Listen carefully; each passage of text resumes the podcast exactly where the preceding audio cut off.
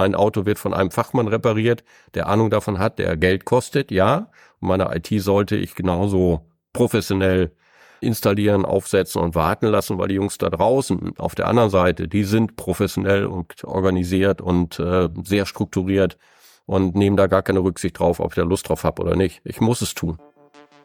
Vertiefe dein Verständnis der digitalen Sicherheit mit Cybersecurity ist Chefsache. Gemeinsam mit Nico Werner und einem Kreis von Cybersecurity-Experten erkundest du fortgeschrittene Konzepte und innovative Lösungen.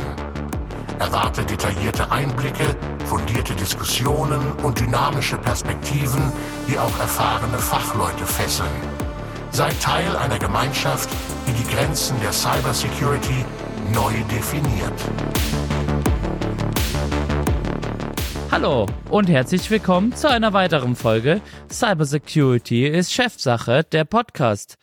Heute mit Peter. Moin Peter. Guten Morgen, Nico. Vielen Dank, dass du heute mit dabei bist. Erzähl doch mal ein bisschen was für, über dich. Ja, ich äh, bin gelernter Polizist. Das heißt, ich habe eine polizeiliche Karriere hinter mir, 43 Jahre, die jetzt im Sommer im Ruhestand geendet ist. Die letzten 25 Jahre von den 43 doch recht langen Jahren habe ich mich mit dem Thema Computerkriminalität, Neudeutsch Cybercrime auseinandergesetzt. Das fing an 98, 99 mit dem Einzug von eBay als äh, Plattform, hat sich natürlich in der Laufe der Jahre deutlich entwickelt, massiv verändert. Und die letzten zwölf Jahre war ich im Landeskriminalamt in Düsseldorf und habe dort im Cybercrime Kompetenzzentrum verschiedenste Aufgaben übernommen. Aber ich denke, das können wir im Laufe des Gesprächs dann noch ein bisschen erörtern. Ja, du redest ja schon genau über unser Hauptthema Cybercrime. Was ist überhaupt Cybercrime? Ja, Cybercrime ist natürlich, wie man sich glaube ich vorstellen kann, jede Kriminalität, die irgendwas mit äh, Datennetzen, äh, Internet zu tun haben. Da geht's aber schon los. Was ist eigentlich Internet? Wo hört das Internet auf? Ist das nur noch der klassische PC, den wir auf dem Schreibtisch haben, oder ist das auch das Smartphone? Die smarten Gadgets im Smart Home Bereich. Was ist eigentlich das Internet? Und die Schwierigkeit natürlich auch für eine Polizei, dass viele Delikte im Strafgesetzbuch ja klassisch schon da sind und jetzt um eine Komponente wie das Internet erweitert werden. Das ist dann so der Betrug, den es vorher auch schon gab, der jetzt eine digitale Komponente hat. Das ist dann Tatmittel-Internet, da spricht man von Cybercrime im weiteren Sinne. Das sind Straftaten, die es sonst auch schon gegeben hat. Und dann gibt es natürlich auch Delikte, die nur mit den PCs, mit dem Computer, mit dem Internet möglich sind. Eine Datenveränderung, eine Computersabotage geht ohne das gar nicht. Und in den Fällen sprechen wir von Cybercrime im engen oder Internetkriminalität im engeren Sinne, Cybercrime im engeren Sinne. Aber das ist natürlich für den nicht geneigten Fachmann, der nicht so tief in der rechtlichen Materie steckt, schwierig und von deswegen nennen wir das als Oberbegriff Cybercrime. Im Prinzip gibt es nahezu kein Delikt, was nicht auch digital darstellbar ist. Stellen wir uns mal vor, ein Tötungsdelikt durch Manipulation eines medizinischen Gerätes. Da wäre dann das digitale Endgerät das Tatmittel. Also von deswegen, eigentlich können wir fast gar nichts ausschließen, was nicht digital möglich ist. Jetzt haben wir ja über das Thema Cybercrime gesprochen. Nehmen wir mal das andere Thema. Was macht denn ein LKA? Für die, die das einfach gar nicht kennen. Ja, ein Landeskriminalamt, zumindest in NRW, aber in anderen Bundesländern ist das ähnlich, ist so, die Fach- und Dienstaufsicht äh, sitzt in der Regel zwischen dem Innenministerium und den Polizeibehörden hat natürlich so eine besondere Rolle durch eine gewisse hohe Expertise, die nicht in jeder Behörde verfügbar sein kann sei es DNA-Geschichten, sei es Gutachter, sei es äh, Entschärfer, die können wir nicht in jeder ähm, Behörde vorrätig halten, weil das äh, nur ganz selten gebraucht wird und deswegen äh, natürlich auch sehr speziell ist, aber auch im Cybercrime-Bereich, wenn es um Dele herausragende Delikte geht, um sehr komplexe Verfahren geht, dann sind die Behörden mit dem, was sie können, und die können auch schon eine Menge, aber eben dann doch örtlich begrenzt und stoßen an ihre Ressourcen. Und äh, dann hat immer das LKA noch ein bisschen Manpower oder auch Logistik oder auch äh, Erfahrung im Hintergrund, um dann zu unterstützen. Und das ist eine der großen Rollen, hier zu unterstützen oder eben Verfahren größerer Art, wenn wir an die Uniklinik in Düsseldorf denken. Das ist natürlich ein etwas größeres Verfahren. Dann machen wir das gemeinsam mit den Kollegen vor Ort. Und haben halt hier vielleicht ein bisschen mehr Ressourcen, bisschen mehr Expertise und die bringen wir dann in solche gemeinsamen Ermittlungen ein. Wie muss man sich das vorstellen? Du hast ja gerade zum Beispiel mal so einen Fall erwähnt. Ich aus meiner persönlichen Vergangenheit habe auch viel mit LKA und BKA zusammenarbeitet, gerade wenn es um forensische Fälle geht. Aber ich glaube, den einen oder anderen ist das so gar nicht bewusst, wie so der Ablauf ist. Ne? Kannst du da vielleicht mal ein bisschen was erzählen? Wie, wie arbeitet man sozusagen mit dem LKA zusammen? Ähm, ja, du hast es angesprochen, die Forensik ist natürlich ein großer Treiber. Wir müssen forensisch arbeiten, das ist immer schwierig nachzuvollziehen. Ähm, in der Regel hat man ein digitales Endgerät, ein Smartphone, eine Festplatte, was auch immer, da sind digitale Spuren drauf. Die müssen aber dann gerichtsverwertbar aufbereitet werden, sonst äh, brauche ich das ganze Strafverfahren hinterher nicht. Das äh, macht es dann nochmal schwieriger. Das heißt, wir sind hier an bestimmte Prozesse gebunden wenn man es jetzt übertragen würde, ein vom Gericht bestellter Gutachter muss mit den gleichen Tools zum gleichen Ergebnis kommen. Nur dann ist es gerichtsverwertbar. Das ist der große forensische Ansatz, den wir hier fahren müssen. Und wir arbeiten natürlich nicht mit dem Original-Datenträger, weil dann würde ich ja die Spuren schon verändern oder manipulieren. Das heißt, wir bauen, spiegeln immer ein Image und mit diesem Image, was wir natürlich dann mit dem arbeiten wir, so dass wir immer wieder aus dem Originaldatenträger eine Kopie ziehen können. Und mit dieser Kopie arbeiten wir. Wir haben natürlich auch in den letzten Jahren festgestellt, die Datenmengen werden explizit größer. Die Straftäter verfügen auch über große Rechnereinheiten, über große Datenmengen. Wenn Krankenhäuser oder Firmen angegriffen werden, sind auch da die Datenmengen recht schnell sehr groß. Und da war dann sehr schnell feststellbar, stellen wir an jede Polizeibehörde in NRW und wir haben noch 47 davon. Wir sind noch sehr kleinstaatlich unterwegs ein solches Hochleistungssystem, was dann diese großen Datenmengen abfangen kann, haben auch Spezialisten, die es bedienen können. Das war eine große Herausforderung. Und vor diesem Hintergrund, dass das nicht handelbar ist, haben wir eben im LKA zentral eine große Forensik Cloud heißt das, äh, Einheit geschaffen, ein System, wo mittlerweile alle Kollegen aus dem Land über bestimmte Schnittstellen ihr elektronisches Device einspielen können. Dort wird es automatisiert aufbereitet und Sie bekommen das Ergebnis zurückgespielt. Das ist eine der Dienstleistungen, die das LKA hier macht, weil wir eben nicht 47 Mal das gleiche System hinstellen könnten. Das wäre finanziell und auch logistisch gar nicht machbar und handelbar. Und von deswegen ist das quasi ein Support. Das ist äh, ein Hochleistungssystem mit 120 Petabyte Speicherkapazitäten äh, und auch hier, glaube ich, so ein großer Weg, äh, klassisch in den Behörden. Ich stoße eine Datensicherung an, morgens um acht, die läuft dann bis um 17 Uhr und dann stellt der Stier, hält der Rechner an, weil er fertig ist und der Kollege ist aber schon im Feierabend und dann macht das System gar nichts. nächsten Morgen, wenn er kommt, stößt er die nächste an und äh, 16 Stunden steht das System ineffektiv da. In der Forensik Cloud haben wir die Möglichkeit, äh, mehrere Sachen hintereinander zu legen, die dann das System immer abarbeitet und vollautomatisch läuft und auch nachts, wenn keiner da ist, diese Prozesse anstößt und wir natürlich einen viel höheren Output auch generieren können und besser werden und schneller werden. Bedeutet das, dass das LKA dann nur reaktiv handelt? Reaktiv, in vielen Bereichen äh, können wir ja nur reaktiv äh, arbeiten. Ähm, wenn wir über Strafverfahren reden, dann muss ja erst eine Straftat passieren, damit wir überhaupt erst tätig werden können. Aber natürlich sehen wir auch den großen Bereich der Prävention, der Awareness, Neudeutsch, ähm, indem wir die Erfahrungen, die wir aus anderen Strafverfahren gewinnen, wie sind die Täter vorgegangen, welche Schwachstellen haben sie ausgenutzt, natürlich kommunizieren in die anderen Unternehmen, um hier vor die Lage zu kommen, äh, die Unternehmen oder auch Behörden zu warnen, äh, diesen Fehler nicht zu begehen, um Schwachstellen zu schließen. Das wäre ein sogenannter proaktiver Ansatz. Ähm, das ist natürlich Hase- und Igel-Spiel. Ähm, wir lesen das jeden Tag in der Zeitung, auch der Enkeltrick, der da passiert, lesen wir auch jeden Tag in der Zeitung und trotzdem fallen immer wieder Leute rein.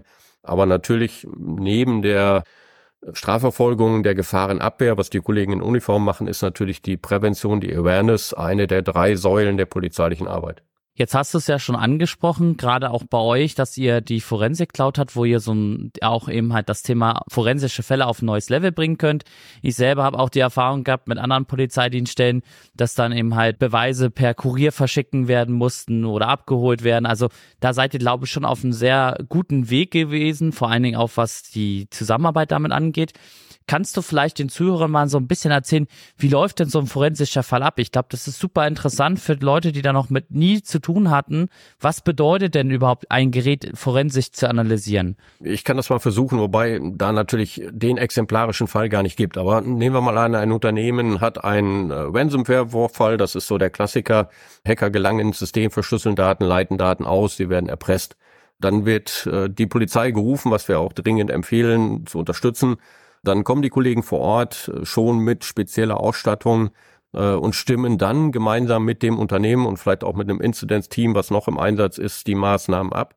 Und ähm, in aller Regel, nicht explizit ausgeschlossen, aber in aller Regel brauchen wir eigentlich nur die Logdaten. Das heißt, wie sind die Täter reingekommen, wenn sie sich im System bewegt haben, wie haben sie sich bewegt. Wir brauchen also nicht die 32.000 Clients Windows Betriebssysteme, das ist immer gleich, das ist, äh, können wir uns sparen. Also von deswegen auch hier stimmen wir ab, was brauchen wir eigentlich. Den und in der Regel sind es die Logdaten, äh, die wir dann ähm, mit abgestimmt aus dem Unternehmen bekommen. Die können wir vor Ort über mobile Datenschleusen schon in unser System spiegeln, so dass wir eigentlich schon gar nicht mehr den Server abbauen brauchen und auch gar nicht machen und uns wirklich auf das konzentrieren. Wenn wir das haben, dann liegt das ja in der Cloud, dann wird es dort mit entsprechenden forensischen Systemen, die am Markt sind, die auch äh, geprüft sind und Gericht zugelassen sind, aufbereitet und äh, analysiert. Und mit diesen Ansätzen versuchen wir halt weiter zu ermitteln. Das spielen wir dann wieder an die Ermittler, die den Fall bearbeiten. Das kann die Behörde vor Ort sein, das kann aber auch unterstützend das LKA sein. Dort weiter über die Cloud haben die Kollegen Zugriff, können dann die Daten aus zugreifen äh, wir können natürlich auch sehen, ob es Zusammenhänge, Querverweise zu anderen Verfahren gibt, wo wir ähnlich unterwegs sind. Auch das können wir natürlich über diese Systeme sehr schnell erkennen, dass die gleiche IP schon mal woanders genutzt wurde oder der Modus operandi auch in anderen Fällen da war. Und dann Synergien nutzen, indem wir die Fälle zusammenziehen und äh, gemeinsam bearbeiten, auch mit anderen Bundesländern, vielleicht auch mit anderen äh, Staaten äh, innerhalb äh, Europas oder auch der anderen restlichen Welt können wir dann natürlich uns austauschen und gucken, kommen wir gemeinsam weiter. Das ist auch ein großer Baustein, den das LKA hier leisten kann, diese Querverweise aufzubereiten und den Kollegen an die Hand zu geben. Bedeutet das aber auch, dass wenn ihr dann sozusagen den forensischen Fall abgeschlossen habt oder in der Forensik seid, ist dann auch auf der anderen Seite auch eine aktive Seite gibt, die dann auch den Angreifer, Täter, wie man sie auch immer nennen möchte, dann auch versucht, in Anführungsstrichen auch habhaft zu werden, zu hacken. Es gibt ja immer so im Volksmund, ich sag das so, die, die Hackerbehörde, da gibt es ja auch verschiedene andere Bereiche, die das ja auch von der Politik fordern. Deutschland soll aktiv äh, als Hacker werden und das genauso entsprechend machen. Wir wissen ja von anderen Ländern, dass sie das tun. Wie schaut's da beim LKA aus? Haben die auch entsprechend die Möglichkeit, auch selber zu hacken? Ja, das ist also der in der Fachwelt langläufig äh, diskutierte Hackback, die Gegenwehr quasi oder der das Gegenhacken. Das ist natürlich sehr umstritten. Da gibt's auch juristische Meinungen, wie wir damit umgehen. Also da hat man sich in NRW anders positioniert, weil in der Regel wissen wir aus Erfahrung, dass die Täter nicht aus ihrem eigenen System operieren, sondern vorher ein anderes Opfersystem, quasi Firma X, äh, gehackt haben, um von Firma X weiterzugehen zum Krankenhaus Y. Und wenn wir jetzt die Firma X angreifen, die ja selber Opfer geworden sind, ist das natürlich, glaube ich, nicht im Sinne des Unternehmens. Und auf der anderen Seite wissen wir ja in der Regel auch nicht im ersten Schritt, was sind das überhaupt für Unternehmen? Äh, wie haben wir vielleicht in dem Fall ein Krankenhaus, was wir dann abschießen würden äh, und äh, zerstören dann noch mehr? Das darf natürlich auch nicht sein.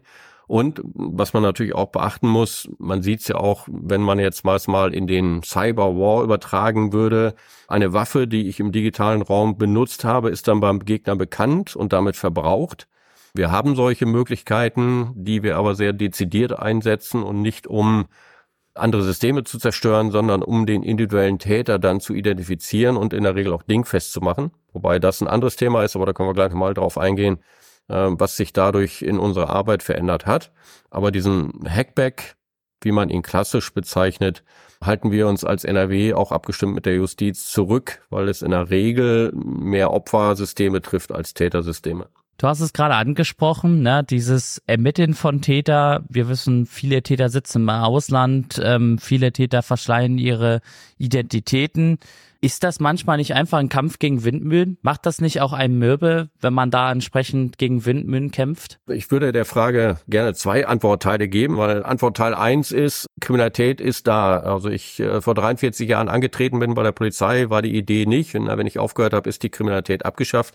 Kriminalität ist so alt wie die Menschheit. Kriminalität wird es immer geben. Also damit muss man leben. Dann bräuchte man diesen Job gar nicht machen und müsste gar nicht da einsteigen. Kriminalität wird immer da sein. Solange wie es Menschen gibt, gibt es Kriminelle und äh, das muss man einfach aushalten. Also auch das wären ja schon die Windmühlenflügel, die man da hätte. Im Cybercrime-Bereich ist es ein bisschen anders, hat verschiedene Komponenten. Auch hier, die Uniklinik in Düsseldorf, hatte ich ja eben schon angesprochen, ist da so ein Paradebeispiel vor hm, September 2020, Ransomware-Attacke, Verschlüsselung, Totalausfall des Systems. Die Hacker haben dann gemerkt, oh, wir haben uns vertan auf Hinweis und haben äh, den Schlüssel rausgerückt. Damit konnte der Schaden begrenzt werden.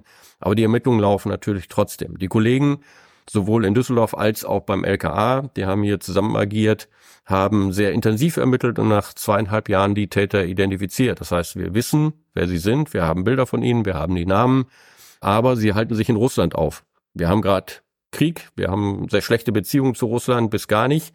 Wir kommen an sie nicht dran.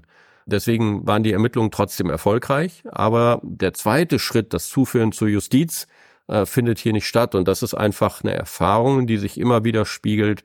Die Täter sitzen in Russland, sie sitzen vielleicht in China, sie sitzen vielleicht in Nordkorea. Wir können noch so gut ermitteln, wie kriegen sie dann trotzdem nicht. Das ist die Realität. Und weil das so ist und weil wir das natürlich schon nicht erst gestern erkannt haben, sondern schon ein bisschen früher, haben wir hier in diesem speziellen Bereich für die Polizei einen Paradigmenwechsel äh, vollzogen. Das heißt, wir haben uns entschlossen, natürlich auch abgestimmt immer mit dem Ministerium äh, als unserem obersten Dienstherrn, dass wir unser Know-how, das, was wir können, was die Kollegen können, was sie an Erfahrung haben, im Schadensfall einbringen, um den Unternehmen zu unterstützen, dabei, dass der Schaden minimiert wird. Äh, also wir stellen die Versuche, den Täter zu ermitteln, zurück. Und die oberste Prämisse ist, wenn Sie die Polizei, das LKA oder auch die anderen Kollegen einschalten, darf der Schaden nicht größer werden, als er schon ist. Und wir unterstützen dabei, Schadensbegrenzungen zu machen, auf die Gefahr hin, dass wir Beweise vernichten und den Täter am Ende nicht kriegen können. Aber selbst wenn wir ihn ermittelt haben, kriegen wir ihn eh nicht. Und von deswegen ist hier entgegen der üblichen polizeilichen Arbeit immer täterorientiert zu arbeiten, hier mehr Fokus auf andere Parameter gestellt und das ist so ein klassischer Paradigmenwechsel. Der ist noch nicht in allen Köpfen so drin, weil da muss man Polizisten umerziehen. Aber ich glaube, das ist zeitgemäßes Handeln, das brauchen wir und das entspricht auch der Realität da kann ich auch sagen, von meiner Seite aus Hut ab, weil das ist in vielen anderen Bundesländern anders und das ist auch das, was ich bei vielen Kunden immer gesehen habe, die dann hilferegend sich bei den Strafverfolgungsbehörden Hilfe gesucht haben. Hier, ich werde angegriffen, hier passiert was. Und ganz häufig kam so, ja, schick mal die Logfiles und wir schauen uns das mal an und melden uns dann irgendwie. Und das Unternehmen musste sich selber drum kümmern, eben halt Kräfte ranzuholen, die ihn wirklich unterstützen. Na, also das ist auch, glaube ich, so eine Geschichte. Kannst du auch gleich gerne nochmal was dazu erzählen, wenn du magst, was ich sehe, auch generell in Deutschland, dass ja auch jedes Bundesland seine eigenen Vorgaben macht, seine eigenen Richtlinien macht. Also jedes Bundesland, seine Cybercrime Unit hat andere Vorstellungen, wie es zu machen ist, beziehungsweise wie es läuft. Und ich glaube auch, dass wir deswegen im Bezug auf die kommunalen Behörden so viele Angriffe und so viele Probleme haben, da wir nicht eine klare Stimme nach vorne haben, dass einfach jeder seinen eigenen, seinen eigenen Weg vorgeht. Wie siehst du das? Ich würde das trennen. Also ich bin faktisch oder grundsätzlich von der Kernaussage bin ich bei dir, aber das eine mit dem anderen würde ich doch trennen wollen, weil die Ausrichtung der Polizei nicht unmittelbare Auswirkungen auf die äh, Einrichtungen, kommunalen Einrichtungen, Trägerschaften haben. Das sind zwei verschiedene Paar Schuhe. Aber ich gebe dir natürlich recht, jedes Bundesland hat eine etwas andere Ausrichtung. Das sehen wir auch. Also wir kennen die Kollegen, die Cybercrime Kompetenzcenter sind äh, jeweils verbunden. Äh, wir kennen, haben einen engen Austausch. Wir stimmen uns auch hier eng ab. Aber trotzdem agiert jedes Bundesland vielleicht ein bisschen anders.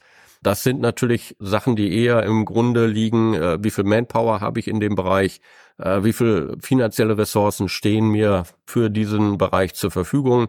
Ähm, dann natürlich vielleicht auch ganz andere Faktoren. Wie ist äh, das Bundesland? Worüber reden wir, wenn ich jetzt ein NRW als Bundesland sehe und eine Hamburg als Bundesland?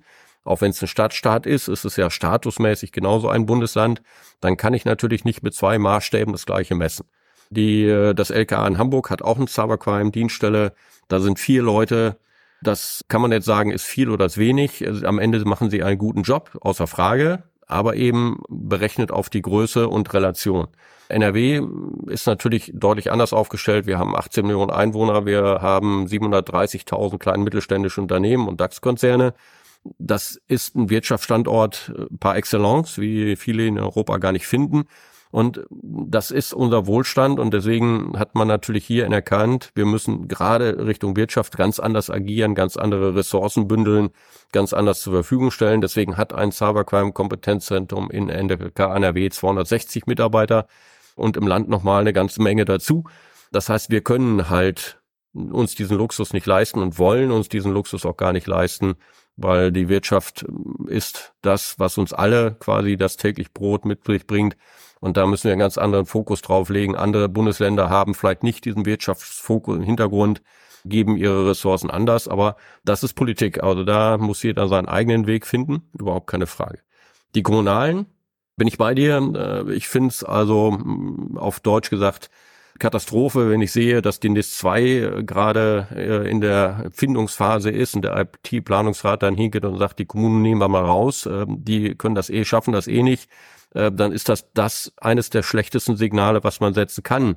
Nur weil ich weiß, die schaffen es eh nicht, die rauszunehmen. Die Wirtschaft muss es schaffen äh, denen wird das auferlegt, die müssen sich die finanziellen Ressourcen irgendwo holen und das Manpower, aber bei Kommunen nehmen wir mal, ach, die nehmen wir mal raus. Das kann sich eigentlich ein Staat gar nicht leisten, weil die NIS 2 heißt ja ein erhöhtes Sicherheitslevel und äh, ich muss dahin, ob ich will oder nicht. Ähm, dann die Kommunen müssen das genauso machen und die Südwestfalen-IT im Herbst mit 70 Ausfällen von 70 Städten über Wochen zeigt ja, dass da große Schwachstellen sind.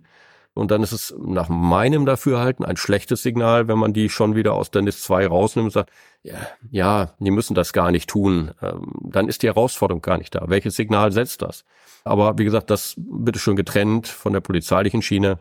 Äh, in deinem Intro klang das so, als wenn das eine mit dem anderen zusammenhängt.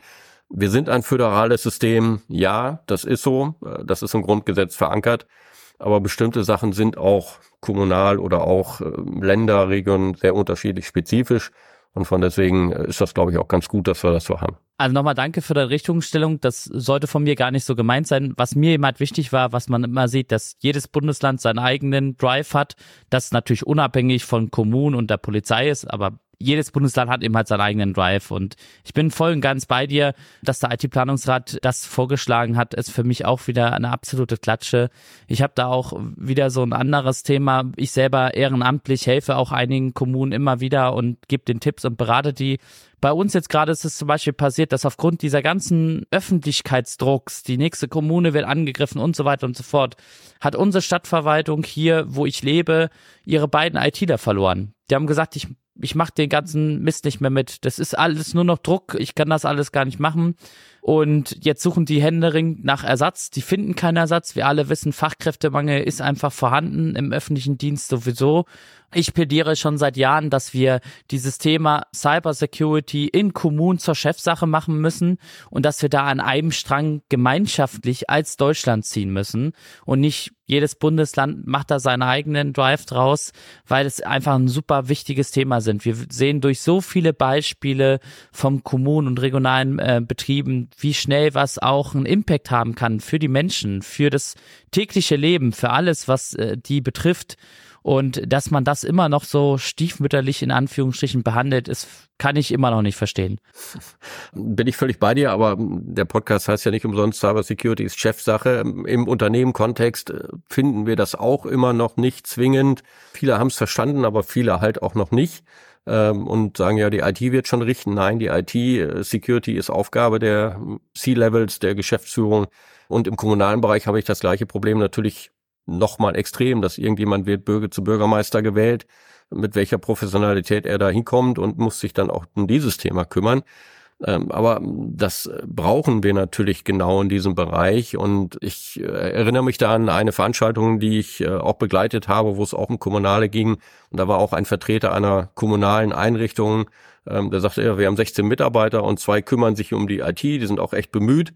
Dann habe ich ihn dann gefragt, ich sage, ja, haben Sie auch Autos? Ähm, ich sag, sagt er, ja, natürlich haben wir auch Autos. Ich sage, und reparieren Sie die selber? Nee, die Autos bringen wir in der Werkstatt mit einer Selbstverständlichkeit, die klar war.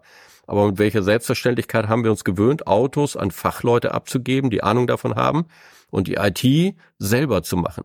Wenn ich die Leute nicht kriege und ja, Fachkräftemangel und die öffentliche Hand kann mit bestimmten Gehaltsvorstellungen der Wirtschaft nicht mithalten, dann muss ich mir halt jemand einkaufen, einer Werkstatt für meine IT, aber dieses Denken ist überhaupt noch nicht da. Da müssen wir also, glaube ich, noch ganz viel Sachen entsprechend und werben dafür, dass genau dieses Umdenken, ne, mein Auto wird von einem Fachmann repariert, der Ahnung davon hat, der Geld kostet, ja, und meine IT sollte ich genauso professionell installieren, aufsetzen und warten lassen, weil die Jungs da draußen auf der anderen Seite, die sind professionell und organisiert und äh, sehr strukturiert und nehmen da gar keine Rücksicht drauf, ob ich da Lust drauf habe oder nicht. Ich muss es tun. Absolut. Und genau das ist die Aufgabe von diesem Podcast hier seit Jahren und auch von der Art und Weise, wie ich das kommuniziere. Wir brauchen diese Awareness, wir brauchen diesen Willen von der gesamten Menschheit in Anführungsstrichen, auch von uns allen, die das machen wollen, weil jeder sieht die Einschläge. Das ist auch für mich kein Angstthema. Also ich möchte hier nicht mit Angst äh, werben, sondern für mich ist es ein Thema, einfach den Leuten klar zu machen, wir brauchen es. Wir können nicht ohne und es muss eben halt dafür Geld in die Hand genommen werden, es müssen Ressourcen geschaffen werden das ist kein Thema, was man von heute auf morgen schafft. Und was ich dazu auch mal sagen kann, fangt einfach an. Es bringt nichts, sich hinzustellen und zu sagen, ich, mach, ich kann nichts, weil ich habe kein Geld. Es reicht schon der erste Schritt, um, um mehr Sicherheit zu bekommen, wie gar nichts zu machen. Aber vielleicht, um, um das ganze Thema nochmal auch von deiner Seite aus zu sehen, was sind denn so die häufigsten Fehler gewesen, die du gesehen hast bei Unternehmen, die jetzt zum Beispiel von einer Ransomware angegriffen werden, wo du sagst, liebe Unternehmen, passt bitte darauf auf, macht nicht diesen Fehler? Ja, gibt's natürlich eine Bandbreite von bis. Also was natürlich eklatant oder immer auffälliges Merkmal ist, dass äh, eigentlich kaum einer weiß, was ich in meiner IT eigentlich in Bestand habe. Was ist da mit drin? Da gibt es den Rechner, der seit 20 Jahren irgendwo im Keller steht, äh, noch auf Windows XP Basis läuft, der auch vielleicht einmal im Jahr, wenn überhaupt nur gebraucht wird, aber keiner schaltet ihn ab. Ähm, zu Digitalisierung und zur Weiterentwicklung von Technik gehört auch das Abschalten von Altsystemen. Wer packt das an? Wer hat das überhaupt im Fokus? Und irgendeiner, ja, aber den brauche ich doch. Äh, nee, äh, den hast du seit zwei Jahren nicht gebraucht, dann brauchst du das System nicht. Und du hast es ja eben auch gesagt, es geht nicht auch um Angst machen, sehe ich genauso, bin ich völlig bei dir. Ich kenne natürlich die negative Welt seit 25 Jahren, aber bin ein Verfechter von Technik. Und gerade in der neuen Technik liegen doch viele Chancen, viele Möglichkeiten, es deutlich besser zu machen. Wenn ich sehe, wir kommunizieren immer noch per Outlook, E-Mail, dann ist das 30 Jahre alte Technik. Warum nutzen wir nicht Messenger-Dienste? Die sind verschlüsselt, wesentlich besserer, aber setzt sich einfach nicht um, weil wir immer noch getriggert sind auf dieser alten Outlook und E-Mail. Ähm, deswegen in der neuen Technik liegen doch auch ganz neue Sicherheitsfeatures, die wir grundlegend einbauen. Aber dann müsste ich mich auch von alten trennen, alten Gewohnheiten. Und das ist, glaube ich, so diese Trägheit der Menschheit. Äh, ich will das, ne, so Albert Einstein hat es, glaube ich, mal auf den Punkt gebracht. Die größte Wahnsinn der Menschheit besteht darin, auf Veränderungen zu warten und gleichzeitig weiterzumachen wie bisher. Ich muss den Veränderungen, bei dem Einzelnen fängt das an, muss passieren dann habe ich auch die Chance, neue Sachen und damit auch bessere Sachen zu implementieren. Ja, super Schlusswort. Ich glaube, das ist auch immer super wichtig, den Menschen mitzugeben. Digitalisierung gibt viele, viele Chancen, viele, viele Möglichkeiten, muss aber im Grunde Security by Design sein. Also man muss sich von Anfang an Gedanken machen, wie man damit umgeht. Ich komme ja auch aus der OT. Da ist dieses zum Beispiel Abschalten von alten Systemen fast gar nicht möglich, ne? weil so ein, so ein Roboter oder so eine Industrieanlage, die ist 20, 30 Jahre alt äh wird 20, 30 Jahre. Was heute sicher ist, ist morgen unsicher. Aber ich glaube, das ist eben halt die große Herausforderung, die wir uns allen stellen sollten, was aber auch für uns ein riesen Business Enabler werden kann, weil die Digitalisierung bringt ja viele Chancen. Das haben wir auch schon im Podcast besprochen über die Digitalisierung versus Cybersecurity.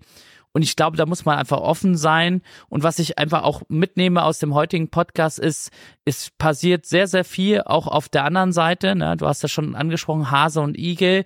Und man, man muss wirklich auch den Leuten mal hier Danke sagen, die sich auch auf der anderen Seite befinden und auch dafür sorgen, dass es immer ein Stück weit sicherer wird.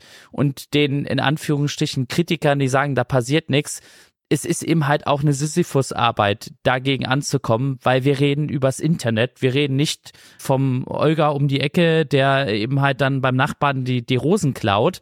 Ist eben halt auch super schwierig, glaube ich. Und von, von daher ist es auch, glaube ich, wichtig, diese Arbeit, die das LKA macht, die Polizeibehörden macht und alle anderen auch wertzuschätzen, weil da passiert wirklich einiges kann ich nur dankend annehmen. Äh, ich bin ja jetzt außerhalb des Systems, aber ich glaube, die äh, Kollegen, die im aktiven Dienst ist, äh, sind immer dankbar über solche Geschichten. Aber gebe ich denen natürlich völlig recht. Aber das ist auch so ein Punkt. Stillstand ist natürlich ein Riesenthema, wenn ich aufhöre, mich weiterzuentwickeln.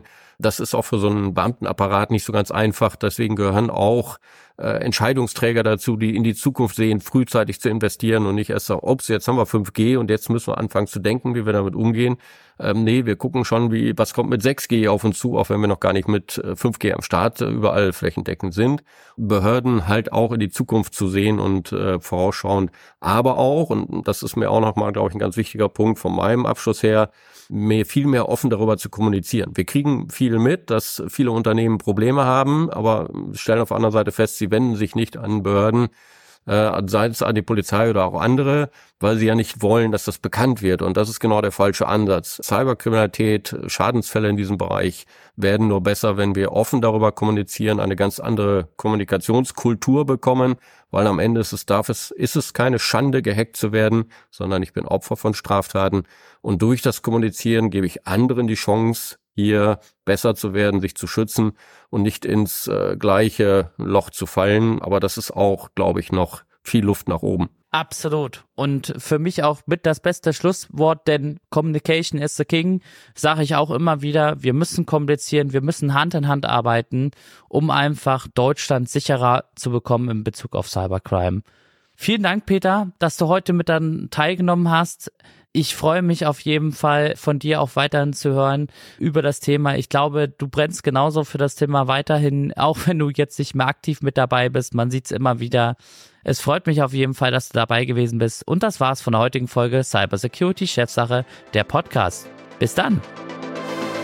Das war wieder eine spannende Folge von Cybersecurity ist Chefsache mit deinem Gastgeber Nico Werner. Wir hoffen, du hast neue Erkenntnisse und Anregungen mitgenommen, die deinen Arbeitsalltag in der Welt der digitalen Sicherheit bereichern. Vergiss nicht, unseren Podcast zu abonnieren, zu liken und mit deinen Freunden und Kollegen zu teilen. Bis zum nächsten Mal. Bleib sicher und vernetzt.